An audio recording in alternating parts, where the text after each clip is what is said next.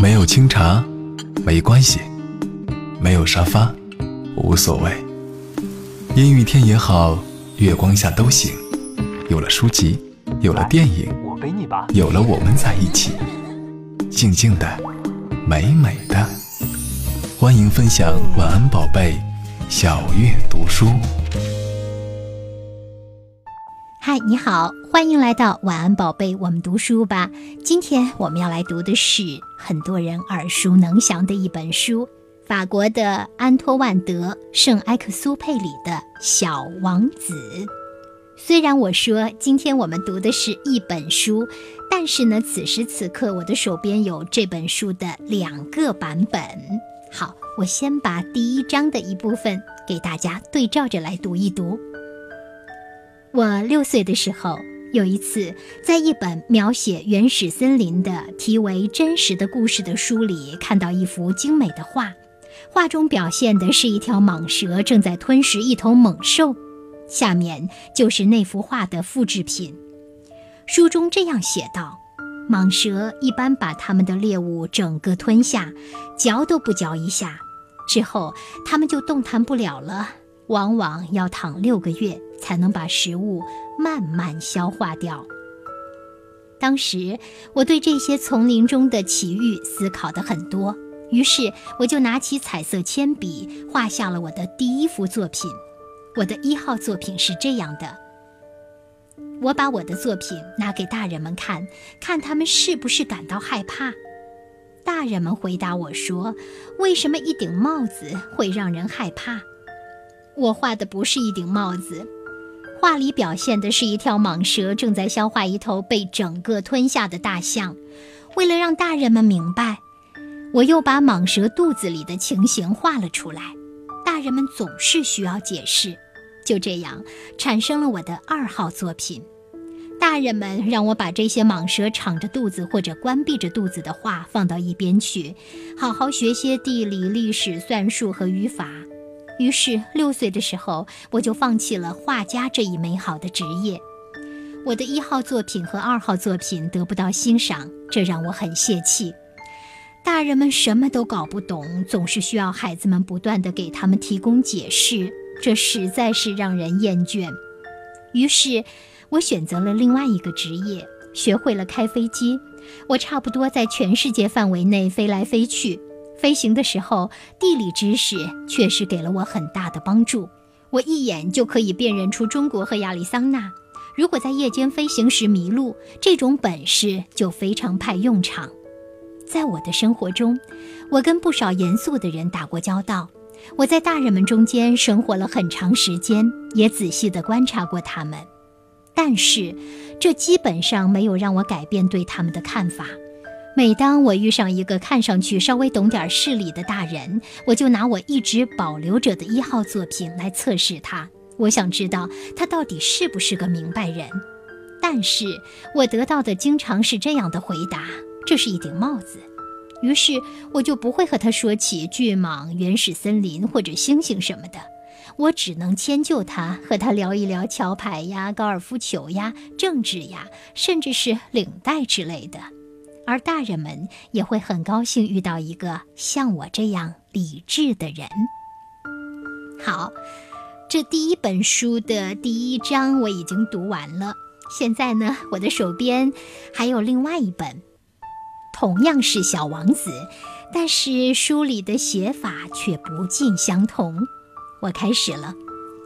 我六岁的时候，有一次在一本描写原始森林的名叫《真实的故事》的书里，看到一幅惊心动魄的插画，画的是一条蟒蛇正在吞食野生动物，那就是这幅画。书中写道：这些蟒蛇连嚼都不嚼，把捕到的猎物整个吞下，它们被撑得一动也不能动，一口气睡六个月来消化肚子里的食物。由此，我对热带丛林中的探险产生了很多想象，于是我就用彩色铅笔画出了我的第一幅图画。我的第一号作品，它是这样的。我把这幅杰作拿给大人看，问他们我画的是不是让他们感到害怕。他们回答我说：“我们干嘛要怕一顶帽子？我画的当然不是帽子，而是一条正在消化大象的蟒蛇。为了让大人们能够看懂，我又补画了一条肚子透明的蟒蛇。大人们总是需要别人向他们解释。我的第二号作品是这样的：大人们劝我不要再画这些肚皮透明或不透明的蟒蛇了，还是把更多的注意力放到地理、历史、算术和语法上去。就这样，在六岁的时候，我就放弃了一个画家的伟大的艺术生涯。我的第一号和第二号作品的失败，使我丧失了勇气。这些大人们什么都不懂，非得给他们一遍又一遍的解释，真把当孩子的累得够呛。我不得不选择另外一个职业。我学会了开飞机，我差不多飞遍了世界各地。地理确实帮了我很大的忙，使我一眼就能分辨出中国和美国的亚利桑那州。如果一个人在晚上迷失了航向，是非常用得着的。就这样，在我的人生中，我跟许许多多严肃的人打过交道。我在大人们中间生活了很长时间，我有很多机会近距离观察他们，但这并没有改变我对他们的成见。我一直小心地保存着我的一号作品。当我遇到一个看起来头脑还比较清楚的大人时，我就拿出来给他看。我想知道他是否真的有理解能力。可是得到的回答总是：“这是顶帽子。”于是，我既不跟他谈蟒蛇，也不跟他谈原始森林和星星。我把自己降低到他们的水平，和他们谈些桥牌、高尔夫球、政治、领带这些东西。大人们就都十分高兴。觉得结交了一个通情达理的人。好，我把两段都读完了。对，以上我们一起来分享的是《小王子》这个故事。但是呢，在两本不一样的书里，对翻译者不同的书里，我们似乎感受到了不一样的味道。那究竟有一些什么样的差异呢？你更喜欢第一段还是第二段落呢？给你一点时间思考一下。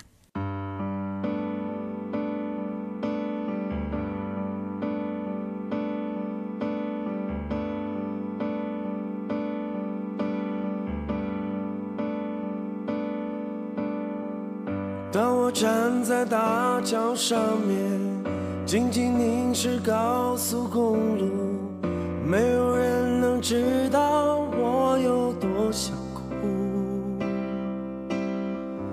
那些纵横交错的路，就向这生命去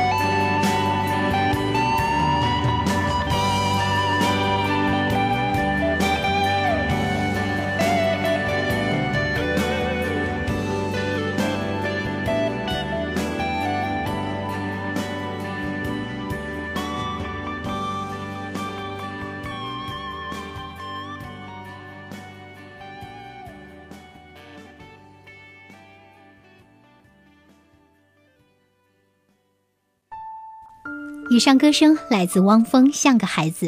我是小月，和你同行。今天我们要来读的是《小王子》，不过呢，我带来了两本书。刚才读到了两本书的第一章，你更喜欢哪一个版本呢？嗯，我好像已经看到一些答案了。事实上，做节目之前呢，我给孩子们读过，他们无疑都选择了第二个版本。这是为什么呢？我们来看看第一段。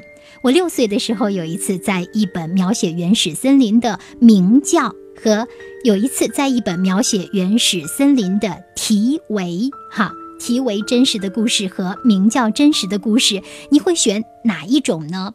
更多人他们的选择是鸣叫，因为很通俗呀，题为就显得有那么一点点距离感了。好，这句话我完整的读一下。有一次，在一本描写原始森林的名叫《真实的故事》的书里，看到一幅惊心动魄的插画，和有一次在一本描写原始森林的题为《真实的故事》的书里看到一幅精美的画，有区别吗？有区别哦，惊心动魄和精美。精美似乎是一个放之四海而皆准的一个更宽泛的词语，而惊心动魄的话，则意味着它好像能够抓住我们的心。好，再来看看其他的部分。我特别注意到的是，大人们就都十分高兴，觉得结交了一个通情达理的人，和大人们也会很高兴遇到一个像我这样理智的人。你喜欢哪一种说法呢？大人们就都十分高兴，觉得结交了一个通情达理的人。中间有一个逗号，你看，大人们也会很高兴遇到一个像我这样理智的人。中间没有逗号，句子偏长。第二就是像我这样理智的人和一个通情达理的人有差别吧？是的，通情达理呢，就让我们觉得更清晰。而理智依旧要比通情达理来得宽泛。再往前一句，我把自己降低到他们的水平，和他们谈些桥牌、高尔夫球、政治、领带这些东西。我只能迁就他，和他们聊一聊桥牌呀、高尔夫球呀、政治呀，甚至是领带之类的。我只能迁就他，我把自己降低到他们的水平。嗯，似乎呢。我把自己降低到他们的水平，更为直接的让我们理解他的意思。而迁就呢，要显得适合大一些的人去理解、去明白。你认同吗？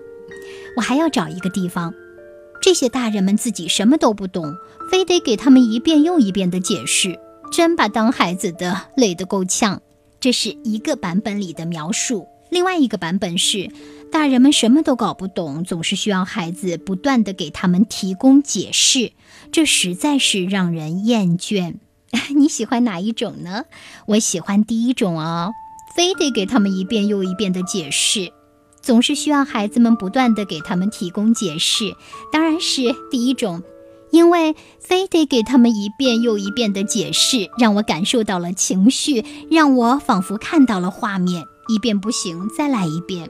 再来一遍不行，那就第三遍好了。看到了这件事不断在重复的过程，要比不断的给他们提供解释呢更有画面感。真把当孩子的累得够呛。嗯，这里孩子有一种情绪受不了了，我受不了了，我以后懒得跟你说了。孩子的心情呢，我们看的是那样的直接和具体。如果另一种表达，这实在是让人厌倦，只是感觉到什么，只是感觉到了一种无奈而已，情绪就稍微要弱一点。不知道我这样说，你认同吗？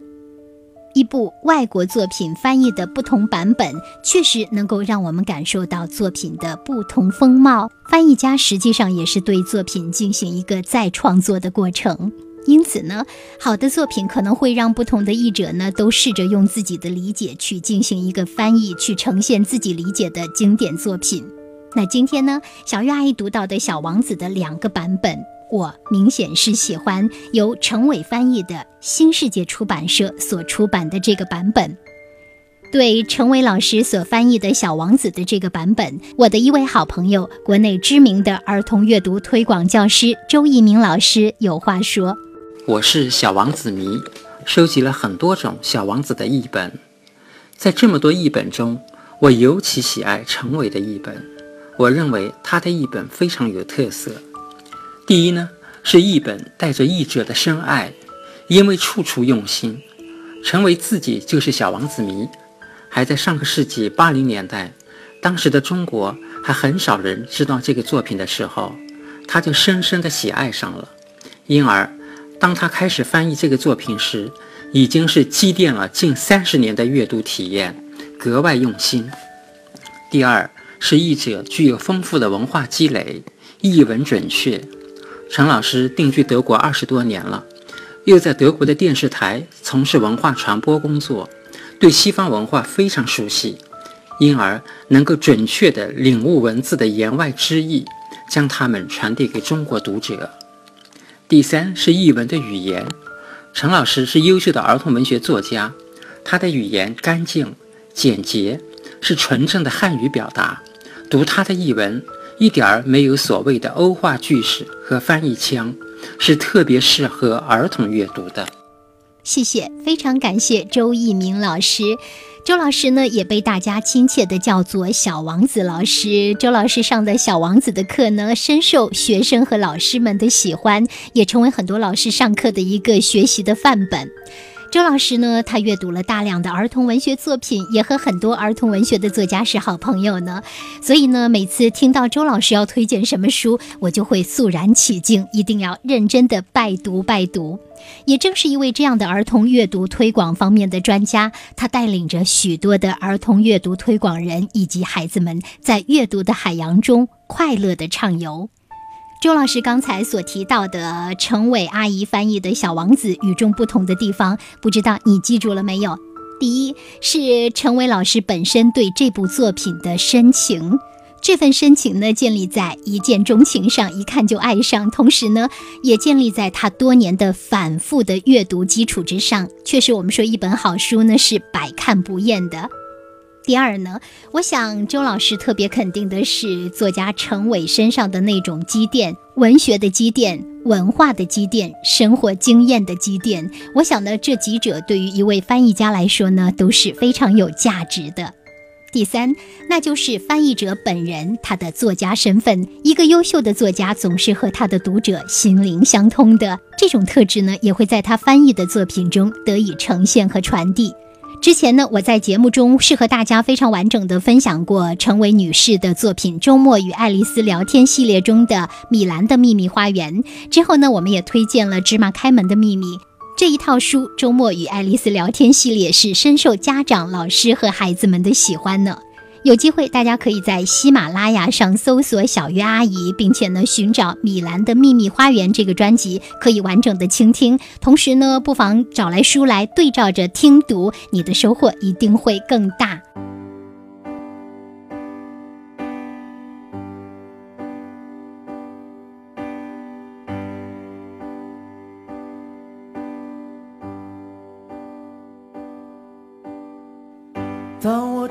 在大桥上，静静凝视高速公路，没有人能知道我有多想哭。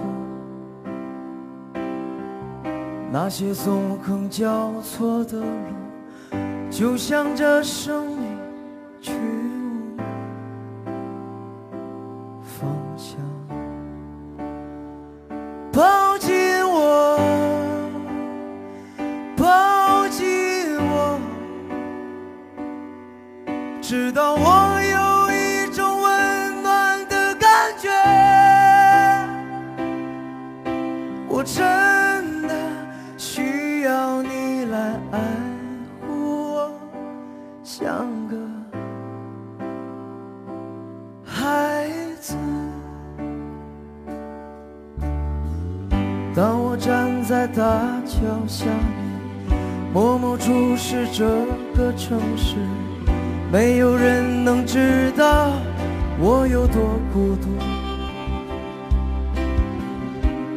沉默伫立的，就向着生命去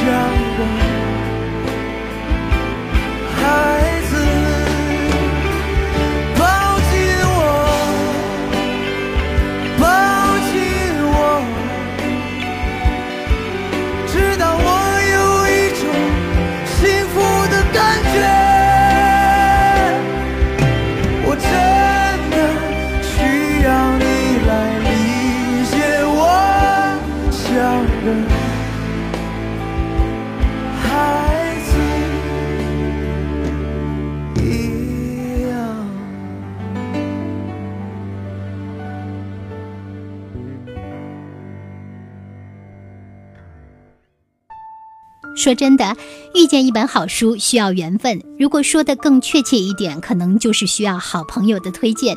所以呢，在今天的节目中，我也要再次的感谢周一鸣老师。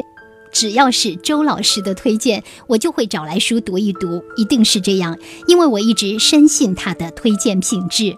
就像现在在晚安宝贝月牙儿听读会几个微信群中的好朋友，他们总是信赖小月阿姨为他们推荐的书，因为他们觉得这么一个爱书的人推荐的书一定是值得读一读的。所以呢，找对人，你就可以有些盲目的信赖哈。当然，这个盲目是加引号的，因为有之前很长时间的考察。周一鸣老师和作家陈伟之间有过许许多多的故事，我们且听周老师来说其中的一段。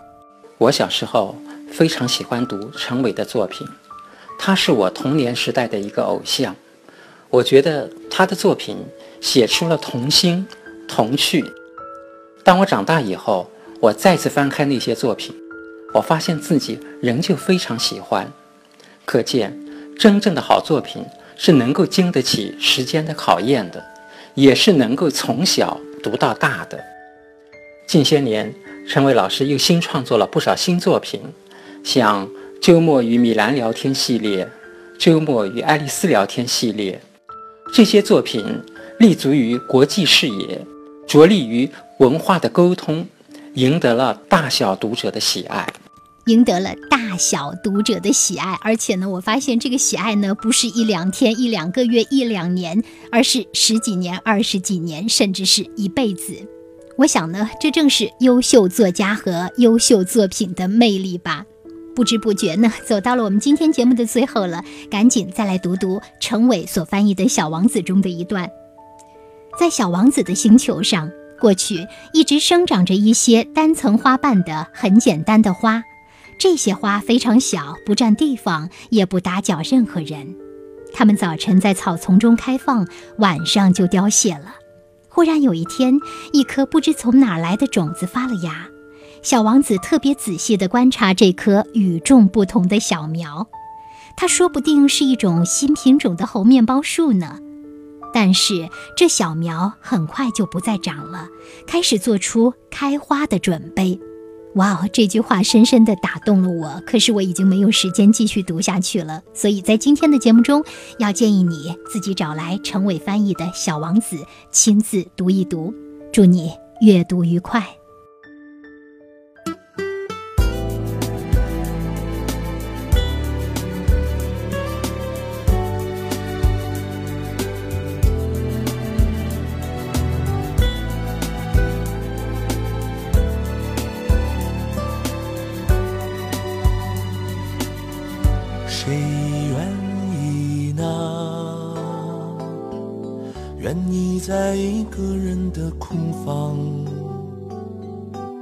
谁愿意孤单的只相信自己的力量？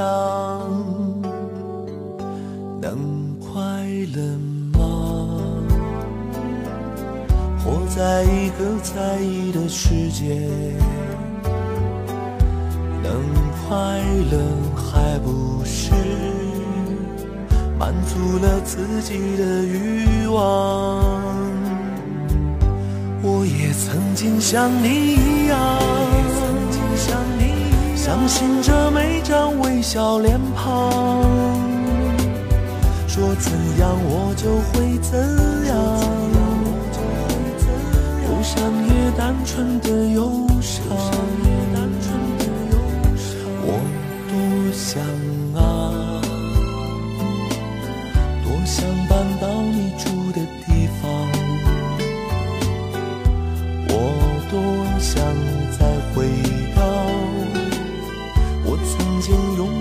时光，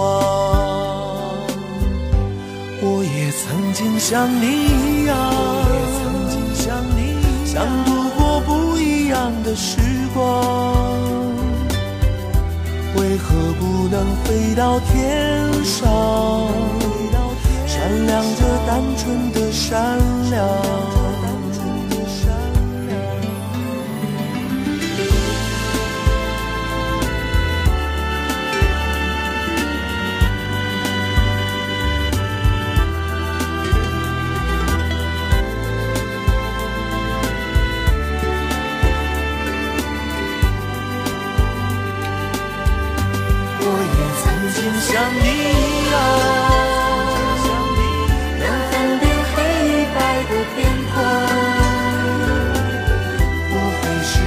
只会。